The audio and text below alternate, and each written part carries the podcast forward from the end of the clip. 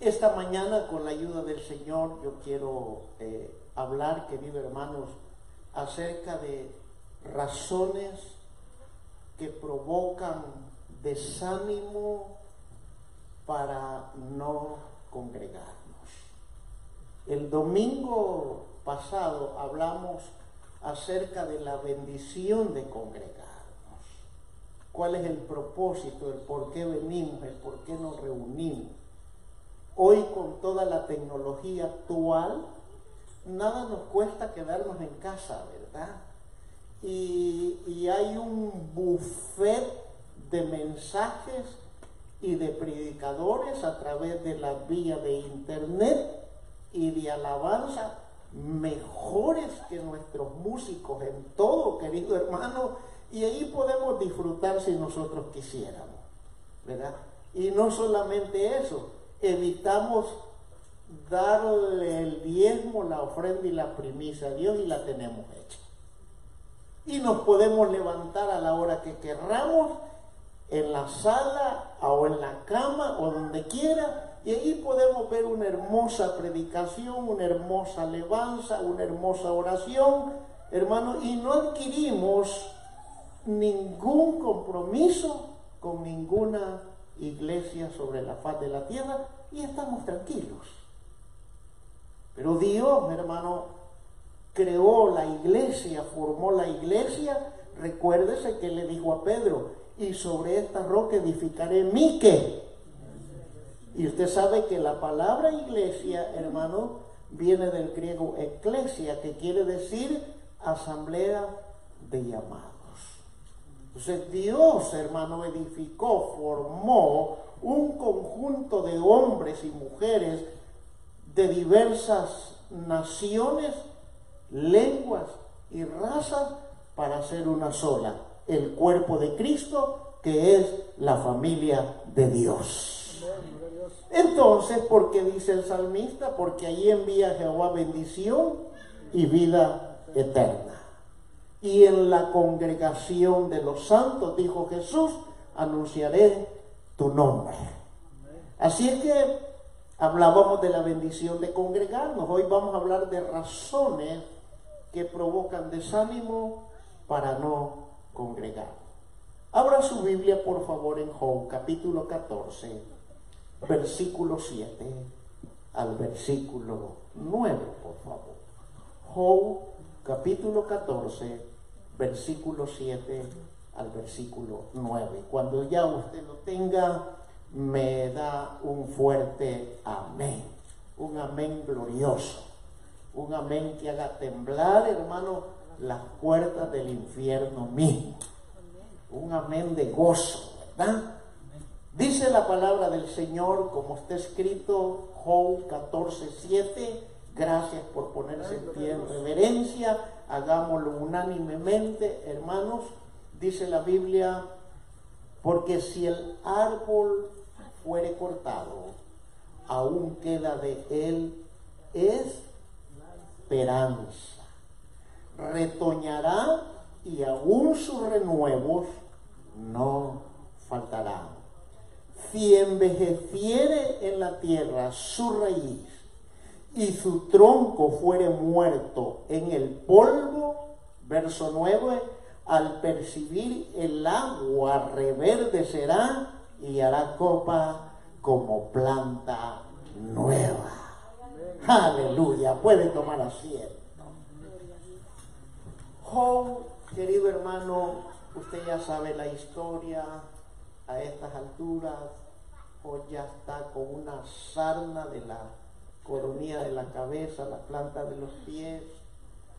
Su esposa lo ha abandonado, todos sus hijos muertos, los bienes de sus hijos destruidos, y como dicen por ahí de pilón, tres amiguitos de él vienen y le dicen tu pecado te tiene así, arrepiéntese. Y aquí está aquel hombre postrado, hermano, con un pedazo de ladrillo, un pedazo de teja, la Biblia dice tiesto, rascándose. En una condición, querido hermano, eh, miserable en todo el aspecto de la palabra, y él en esa condición habla con Dios y consigo mismo. Como quien dicen por ahí, está, hermanos, soñando despierto. Joe hace una introducción así y se dirige hacia Dios y llega a la conclusión en el capítulo 14 y los versos que hemos hablado, que la muerte del ser humano, queridos hermanos, es una partida definitiva de este mundo terrenal. Cuando el cuerpo muere, querido hermano, es, eh, ya no hay un regreso a menos que Dios lo permita.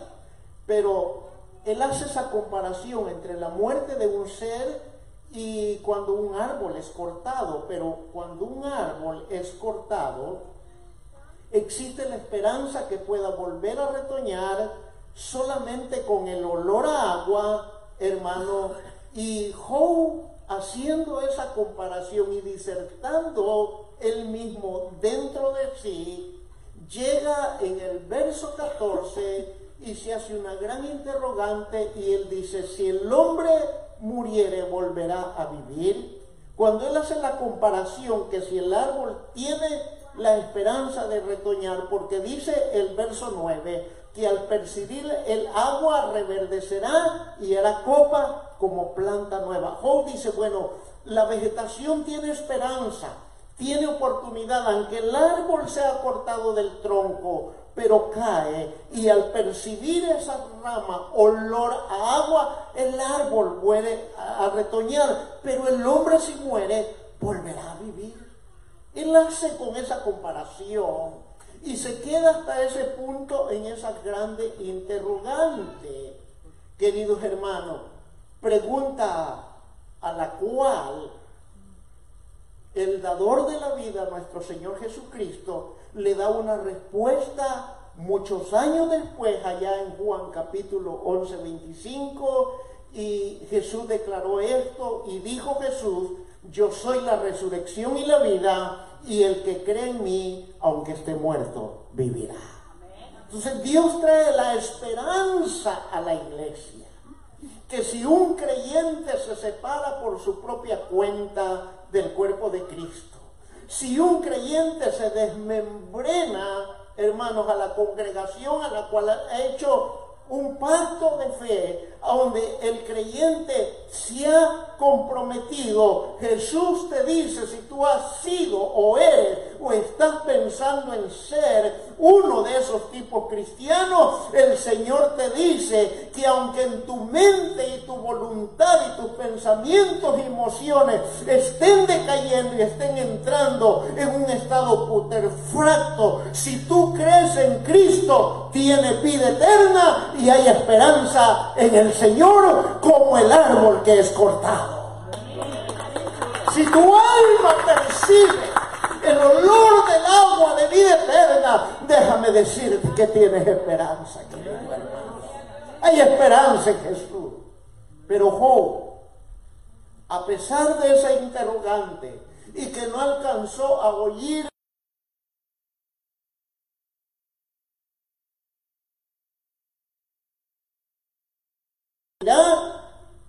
bajo esa interrogante, allá en lo profundo del espíritu y en su ser, él alcanzó a discernir la respuesta de Cristo, aunque no le escuchó. Porque en Job 14, verso 14, en la segunda parte del verso y el, el verso 15, Job declaró esto, todos los días de mi edad esperaré hasta que venga mi liberación. O sea, Job alcanzó a discernir, pero no oyó la respuesta de Jesús en Juan 11, 25. Y en el verso 15 de Job 14 dice, entonces llamarás y yo te responderé. Job discernió que aunque el hombre muera, había esperanza a pesar que él no escuchó la respuesta de Jesús en Juan capítulo 11, verso 25, como la iglesia lo está oyendo esta mañana. Y él dijo, entonces llamarás y yo te responderé. Y esto nos conecta con el capítulo 11 del Evangelio de Juan, allá en el verso 43, cuando el Señor dice, ¿dónde le pusieron? refiriéndose a Lázaro. Y cuando él dio la orden que removieran la puerta, el Señor dio aquel llamado y Lázaro respondió, porque en el verso 43 del capítulo 11 de Juan, el Señor dijo, Lázaro, ven fuera. Y en el verso 44, y el que había muerto salió. Quiere decir, querido hermano, que si el enemigo ha entenebrecido nuestro entendimiento, si ha puesto algún nivel de desánimo en el interés de congregarnos, en el deseo de alabarlo, en el deseo de servirle, hoy el Señor te dice, como quiera que te llame, ven fuera. Y cuando el Señor dice, ven fuera, vas a tener que salir porque el que ha dado la orden es el dador de la vida, porque Él te quiere usar para un ministerio, para un don, para el desarrollo, querido hermano, de un talento con el cual Él te capacitó desde el día de tu nacimiento. A Él sea la gloria, la honra y el honor, porque Jesucristo vive. Entonces, querido hermano, ya en el verso 15 de Job 14, cuando Job dice entonces llamarás y yo te responderé, Lázaro oyó el llamado, Lázaro respondió.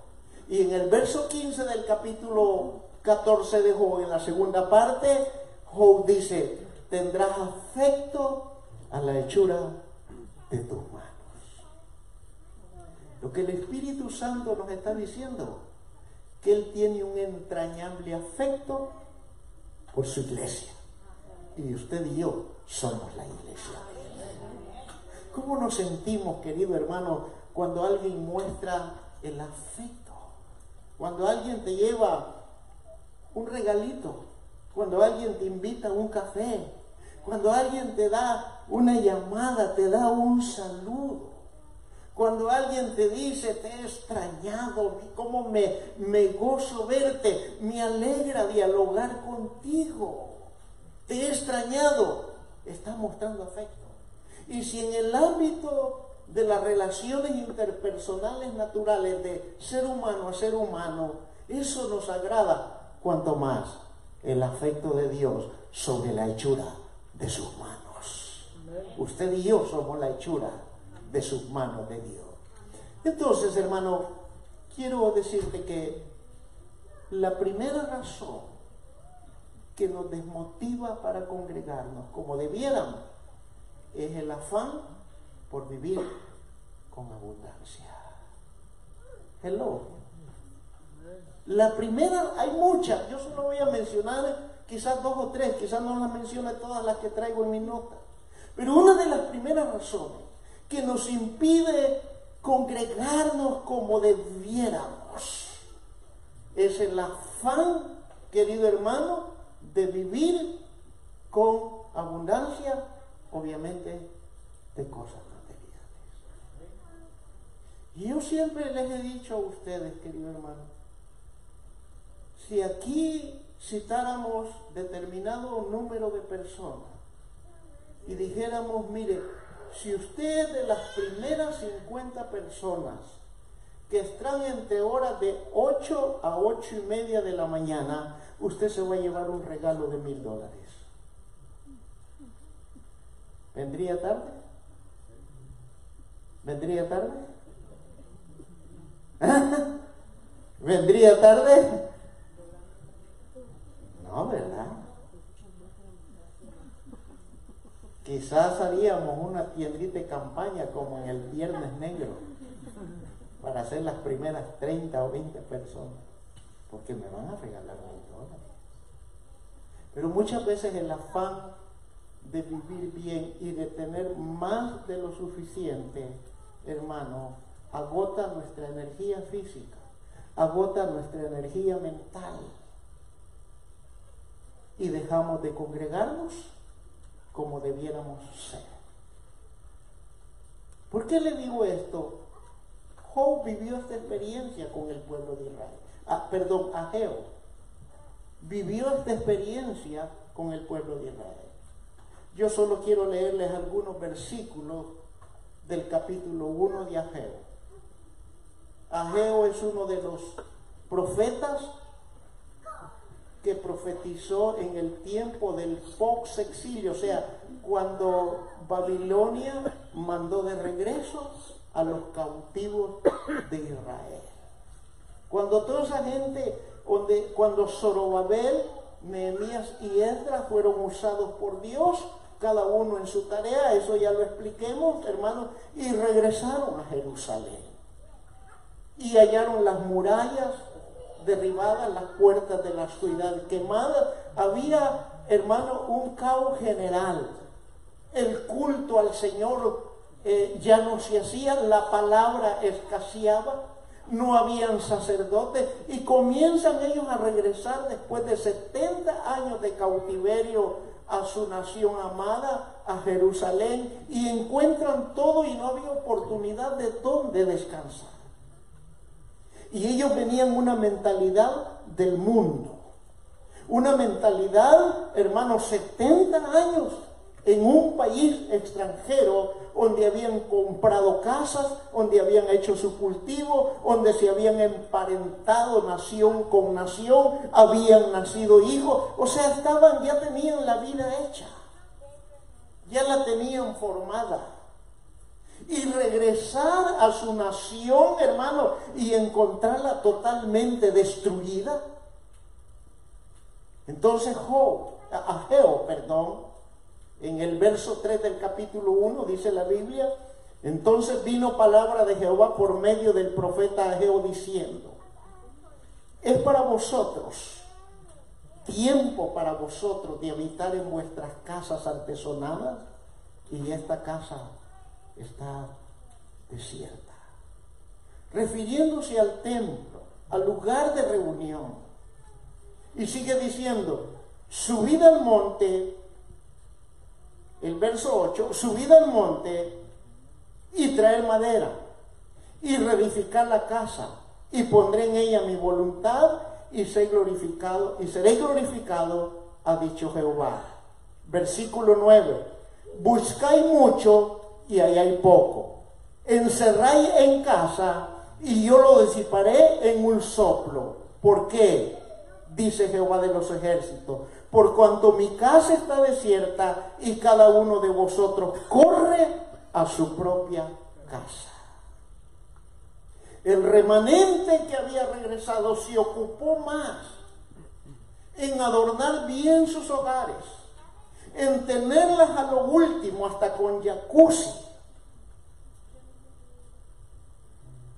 Una yarda y un jardín, hermano, que era la envidia del vecindario. Una pintura, hermano, jamás vista.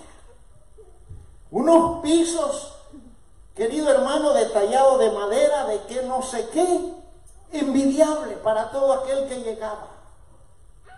Y aquellas casas de aquellos hombres que habían disfrutado la gracia y la misericordia de Dios en Babilonia, no entendieron el propósito de Dios y cada uno se volvió a lo propio suyo. Dice la palabra, usa a artesonar sus propias casas, a tener lo mejor de la tecnología. ¿Sí me estoy explicando? Tener los mejores trajes, los mejores perfumes. Pero la casa de Dios estaba desierta estaba descuidada. Y Dios tiene que intervenir y poner un paro, no para castigar, queridos hermanos, sino para hacer un llamado de atención y que este remanente que regresaba volviera a las sendas antiguas, a establecer el culto a Jehová, a pronunciar la ley de Dios, a reedificar las murallas y proteger la santa ciudad de Jerusalén. Sus tiempos no escapan de la actualidad de la iglesia actual en diferentes latitudes de la tierra. Especialmente, querido hermano, nosotros que venimos de tierras donde hemos padecido grandes necesidades. donde de niños anhelábamos un juguete, una cosa y jamás la tuvimos en nuestras manos. Y muchas veces cuando venimos, venimos con la mentalidad de devorar todo y de poseer y de tener y de agarrar. Y como dicen por ahí, el que mucho abarca, poco aprieta. ¿Está conmigo? Porque la Biblia lo dice, querido hermano. Buscáis mucho y ahí hay poco. ¿Por qué? Porque yo lo disiparé, dice, en un soplo. Y vemos que se nos derrite como el agua en la mano. ¿Y todo por qué? Porque hemos abandonado la casa del Señor. Donde Él se manifiesta, donde Él habla, donde Él visita, donde Él bendice, donde Él salva, donde Él prospera, donde Él edifica, donde Él libera, donde Él hace maravillas porque el Señor es un Dios de maravilla. Entonces la razón primera que estamos mencionando, y dije, hay muchas, que nos aleja de congregarnos como debiéramos, querido hermano, y venir agradecidos delante de su majestad el Rey, es el afán de vivir en abundancia de los bienes de esta tierra.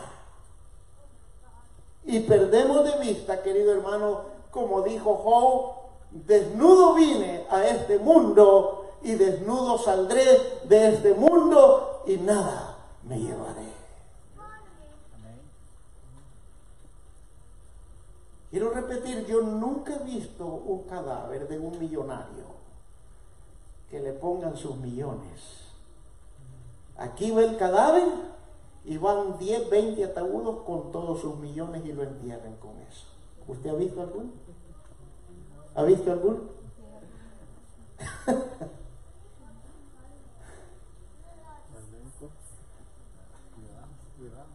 hasta los hijos, hasta la coronita de oro del diente. Ah, mi mamá me dijo, mi papá, que esta era mía cuando él muriera.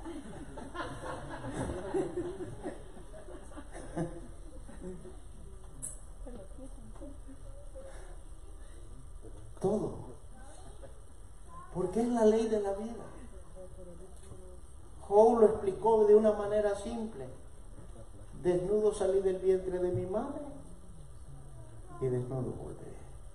Nada sacaré de este mundo. No permitamos pues nosotros, querido hermano, que este anhelo, este deseo de vivir bien nos aparte de congregarnos como debe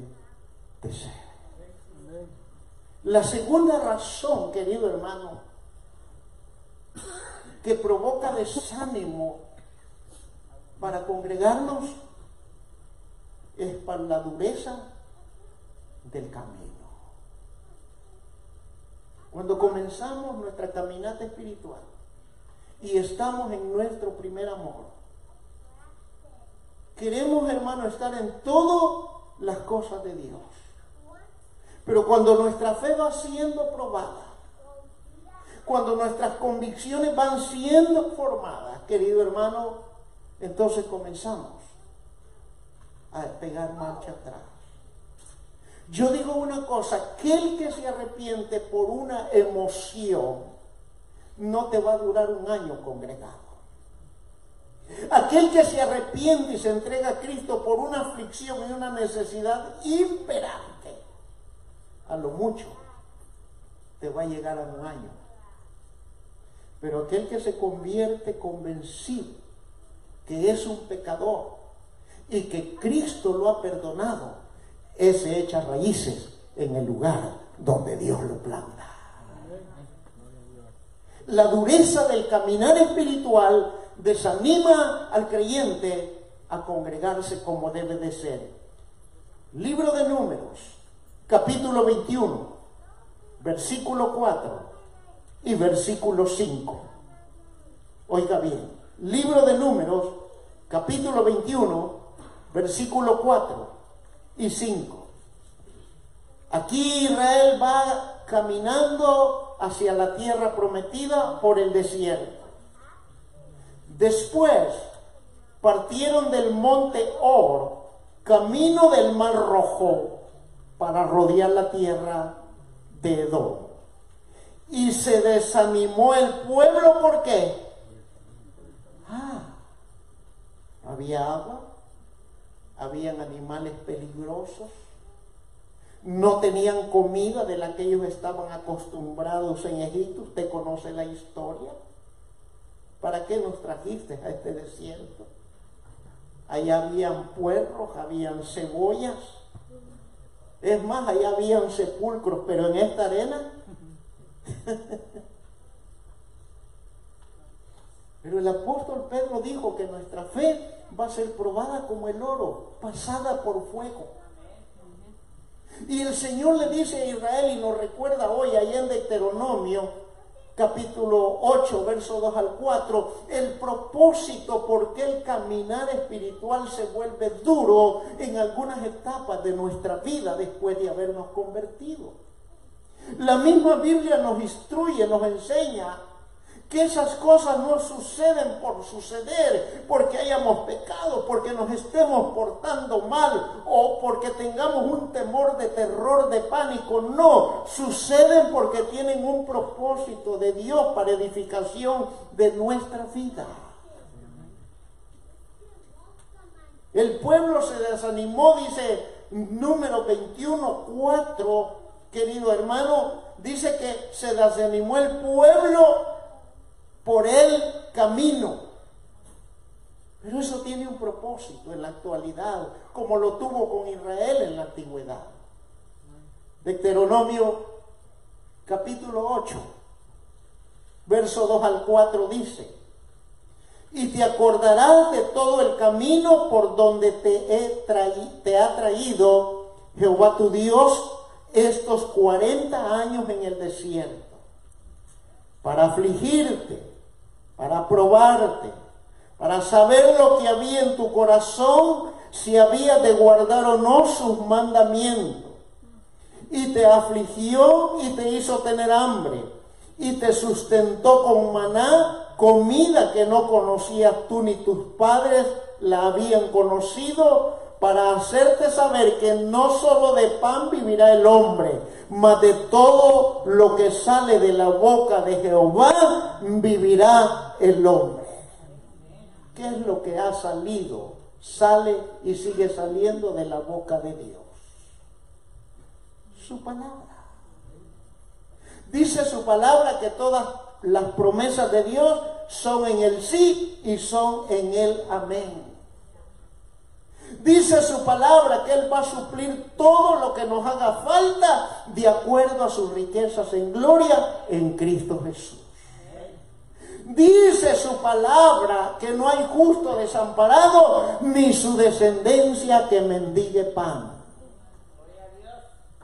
Dice su palabra que las riquezas del impío están guardadas para el justo. Dice su palabra que no faltará el invierno, ni el verano, ni la cementera. Dice su palabra que Él da pan al que come y semilla al que siembra. Dice su palabra que el que recogió mucho no le sobró, ni el que recogió poco le faltó. No sé si me estoy explicando. Lo que el Espíritu Santo nos está diciendo, que la dureza del camino sirve para que nuestro corazón se coordinen con nuestros pensamientos, nuestra voluntad y nuestras emociones. Como dijo Habacuc en la oración del capítulo 3, aunque no haya nada yo al igual me gloriaré y me gozaré en Cristo, mi Salvador.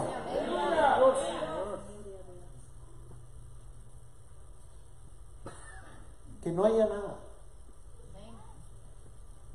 Quizás, querido hermano, tú no hayas llegado al punto de que Dios te corte las bendiciones que tengas ahorita. Y gloria a Dios por eso. Pero te habla uno que experimentó eso. Dios cortó recursos de familia, recursos económicos, recursos de honor social, a quedarme con tan siquiera un simple par de zapatos. Cuando para mí en la década de los 80 no me importaba gastar 500 pesos salvadoreños en una tan sola noche de parranda. Aquí yo tengo y pago y qué.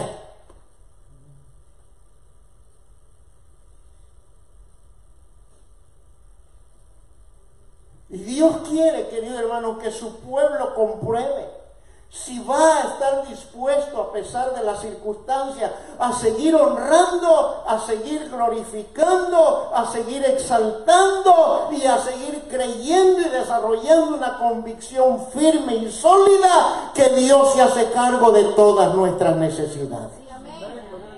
Aquí no se trata si tengo o no tengo, porque en eso del diezmo, hermano, la, la ofrenda y la primir, ¿cómo cuestionamos a Dios? Pero la Biblia nos enseña y hay muchos ejemplos.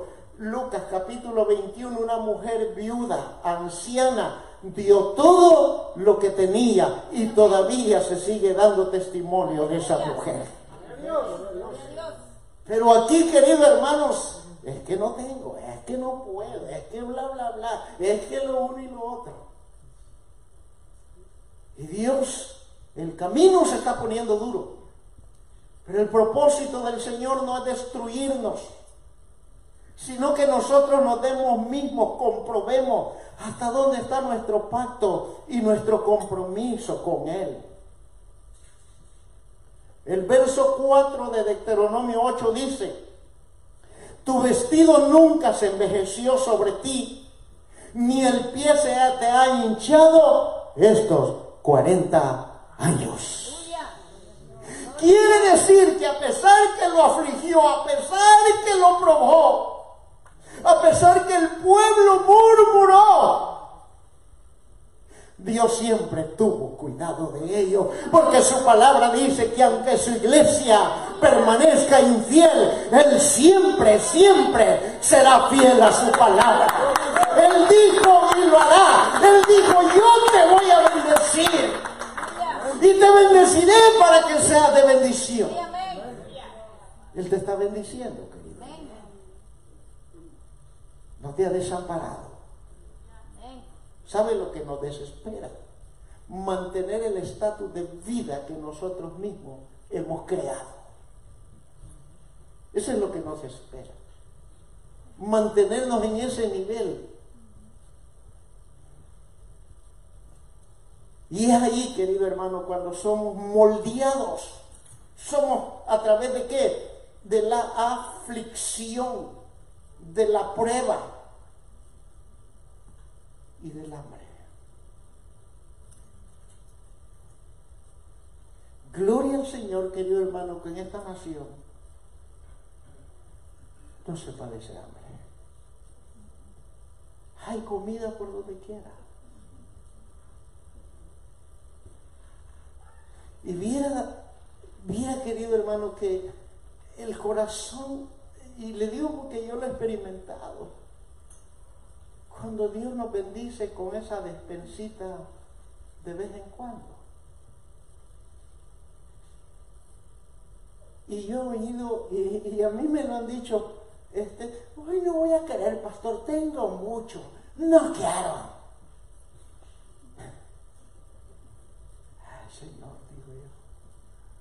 No permitas que esas palabras vengan de regreso y un día va a decir, hoy sí necesito porque no tenga nada.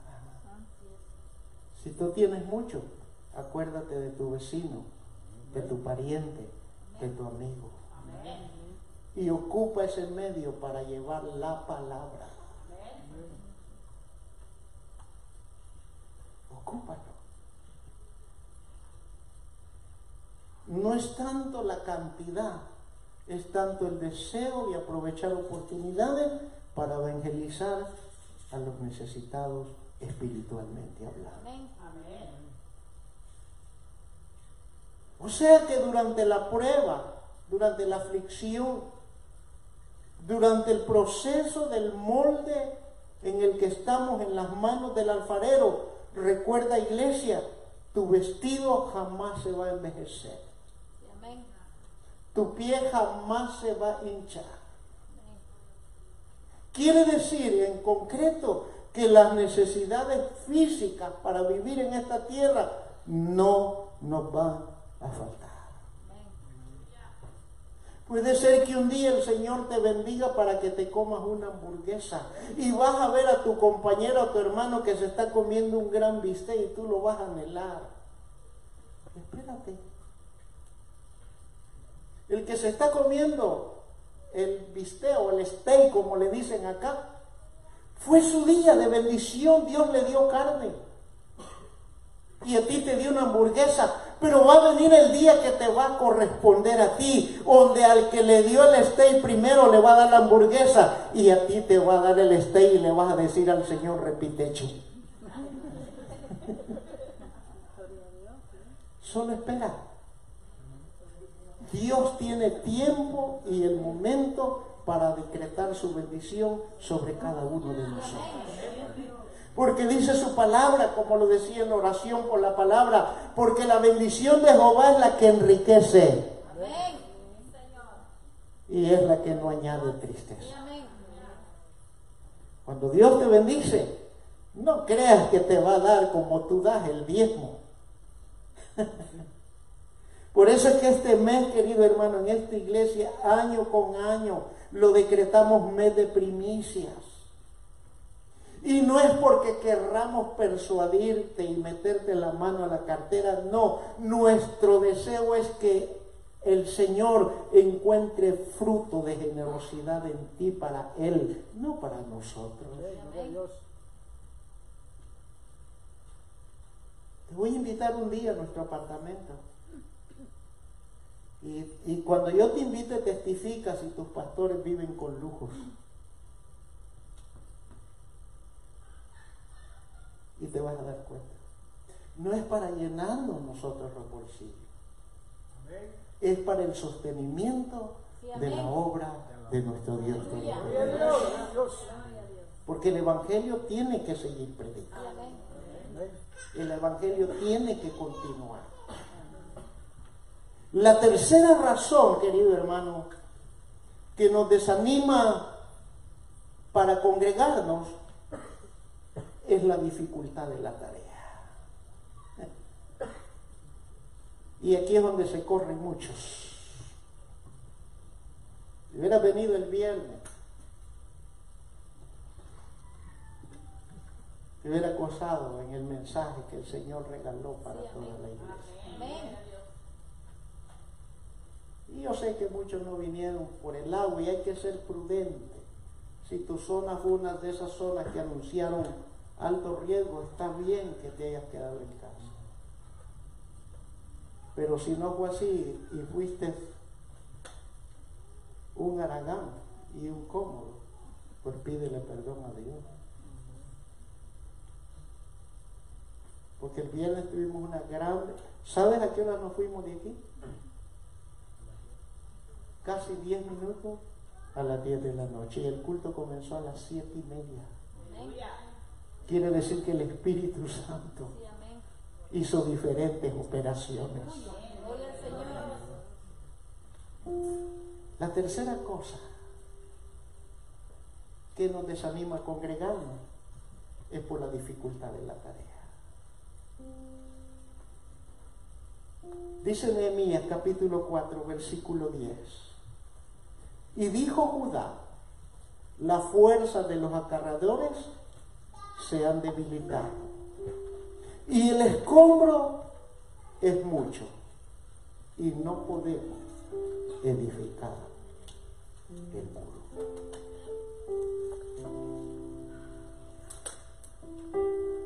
Ya a estas alturas Nehemías regresó con un grupo y el Señor le encargó la tarea de levantar las murallas de Jerusalén. Los enemigos se levantaron contra ellos. No había mucha gente. el trabajo era intenso y el trabajo recaía sobre algunos pocos y se cansaron y su fuerza se debilitaba. Pero aún lo duro de la tarea tiene un propósito en el ámbito espiritual para la iglesia del día de hoy. Y el propósito de la dureza de la tarea es triple. Porque cuando seguimos leyendo en Nehemías capítulo 4, verso 14, dice la palabra del Señor, después miré y me levanté y dije a los nobles y a los oficiales y al resto del pueblo, no temáis delante de ellos.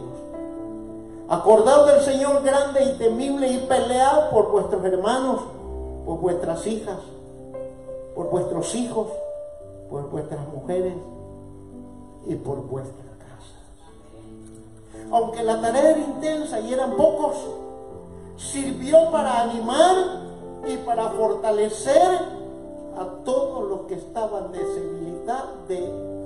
debilitados y desanimados. Si tu mente está en ese punto, Dios te dice, pelea. Levántate. No temas. No temas de ellos. Porque grande y fuerte es el Dios temible que pelea por nuestra causa. No te detengas. No te desanimes. No te conformes con la pantalla de la televisión y los medios del internet. Ven y únete al grupo de los conquistadores y bendice a Jehová tu Dios. Ese fue el propósito, uno de los propósitos triples de la dificultad de la tarea. Si el Señor te ha llamado para ejercer un liderazgo, un ministerio, te critican, te señalan y te dicen que lo que haces no está, no está bien. ¿Sabes por qué? Eso te marca que vas por buen camino. Don Quijote de la Mancha dijo una frase cuando los perros, los perros ladran es porque vamos por buen camino. Puede ser que la primera vez no hiciste las cosas como debiera, pero eso te enseñó a hacerlas la siguiente oportunidad como debe de ser. Cuando la tarea se vuelve difícil, se abre la puerta de atrás, la más fácil operación fuga. Dejo todo esto. Le voy a decir a mi líder que ya no. Eso de llegar temprano el día de servicio que me toca servir con mujeres, eso no va conmigo. Hay que se queden. Mejor que pongan a otro. Pues vamos a poner a otro.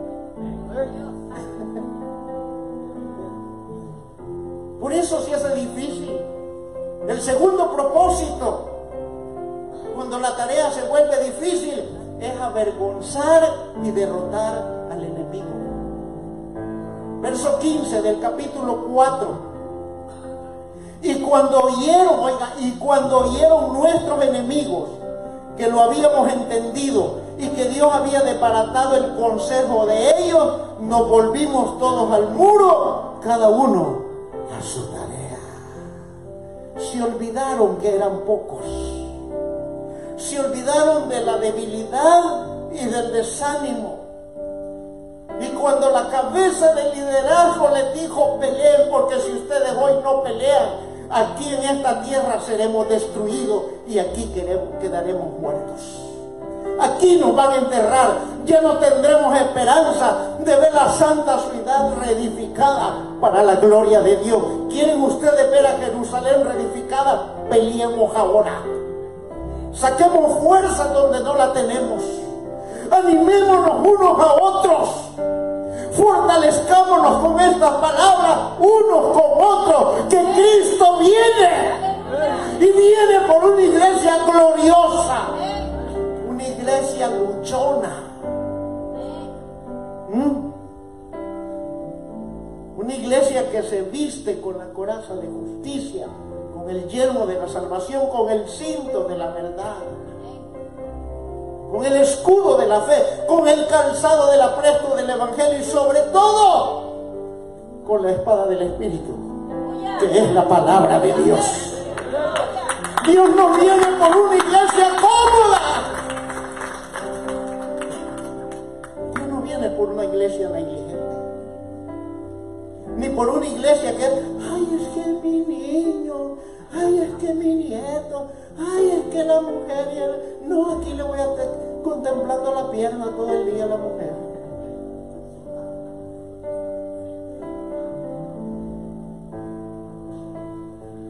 Dios viene por una iglesia guerrera, una iglesia que se levanta en clamor y pelea. Una iglesia que dice al enemigo, aquí está.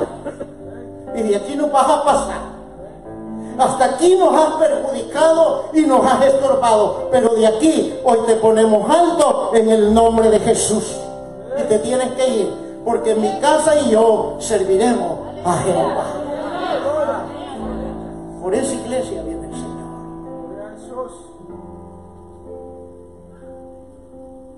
Por eso es que el proverbista, sé que es aplicativo para la mujer. Engañosa es la gracia y van a la hermosura, pero la mujer es tipo de la iglesia en la Biblia. Una iglesia que se conforma con lo que ha logrado, hermosura. Una iglesia que atiende bien y que recibe a todo mundo con los brazos abiertos, gracia. Pero el Señor dice, hermosa es la mujer y van a la hermosura. Pero la mujer que teme a Jehová, la iglesia que teme al Señor, esa será alabada por él. El otro propósito es terminar con la Primero el Señor anima y fortalece a los debilitados y a los desanimados. Segundo, avergüenza y derrota al enemigo. Y tercero, impulsa a los obreros a terminar con la obra. Nehemías capítulo 4, verso 16.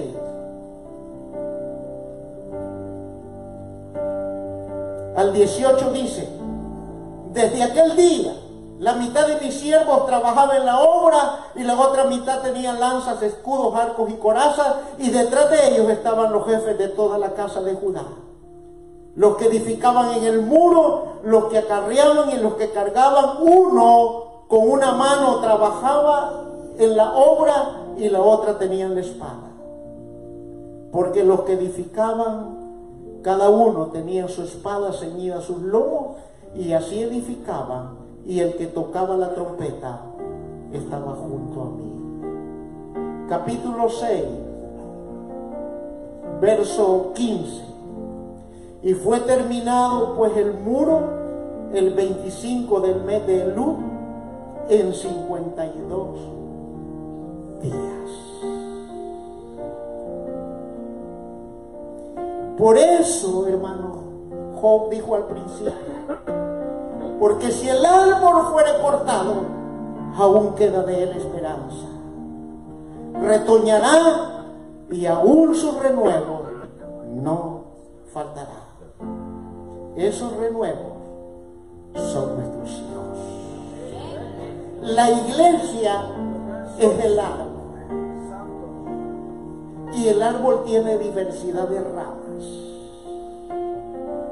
Pero si hay ramas que ha pasado por su mente, ¿para qué seguir? ¿Para qué continuar? Dios te dice, hay esperanza porque tu renuevo heredarán esta casa. Ellos continuarán con la visión. Ellos tendrán un lugar sin preocupación de pagar absolutamente, porque cuando la iglesia adulta que hoy estamos entregue por heredad a nuestro renuevo, todo esto ya va a estar totalmente pagado. Y nuestros hijos no tendrán la carga que hoy tenemos. Hemos sido llamados a heredar a nuestros hijos en todos los aspectos de la vida. Puede ser que hoy esos niños que están en el salón o estas jovencitas cuando ellas se casen. Yo sé que a los papás esto no les gusta, pero un día les va a llegar y tengan sus hijos. Puede ser que sus lomos salgan líderes potenciales mientras Cristo no venga. Hoy nos toca a nosotros esforzarnos y sacrificarnos para que nuestros hijos hereden sin aflicción alguna. Hoy es tiempo que sintamos el olor del agua de vida eterna y que corramos a la fuente de vida eterna para tomar gratuitamente y así que nuestro follaje reverdezca, nuestras ramas sean extendidas y no nos quedemos escasos. Y que extendamos nuestra tienda al norte, al sur, al este y al oeste de acuerdo a la voluntad. Por eso es que este año en esta iglesia le hemos llamado año de conquista. Y Dios está llamando a esta iglesia a formar un ejército de conquistadores. Pero en la conquista hay que incurrir en el terreno del enemigo y apropiarnos lo que por derecho nos pertenece. Para entregarle a nuestros renuevos una herencia sin aflicción, sin preocupación y con plena libertad para que continúe expandiendo la semilla del Evangelio. Quiero decirle, hermano, que el riesgo de desanimarnos al congregarnos, podemos quedar en un estado intermedio. El próximo domingo, si Dios nos da la vida y Él no ha venido, vamos a estar compartiendo con usted los riesgos de quedarnos en el estado intermedio. Si usted quiere saber, obviamente debe de venir.